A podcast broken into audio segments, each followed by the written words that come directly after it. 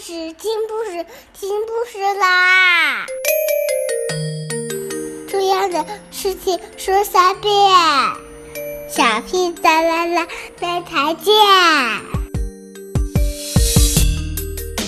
快来听故事吧！From today, I will read the book Tales for Very Picky Eaters. Tales for very picky eaters. To Donna for letting me do the cooking. The tale of the disgusting broccoli. I can't eat broccoli, said James. It's disgusting.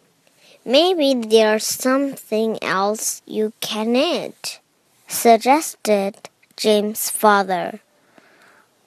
What else is there? asked James. Well, we have dirt.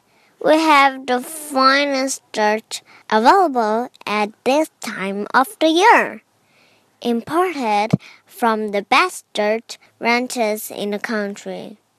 This dirt has been worked on by the most skilled chefs wearing the finest French boots. It has been mixed by specially trained earthworms, and it is served on your very own floor.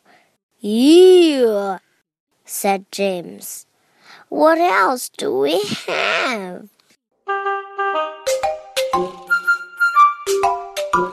We have this fine gum, carefully chewed 1,000 times by special children with very clean teeth. They must brush their teeth with three different brushes before they may chew this gum 1,000 times, especially for you.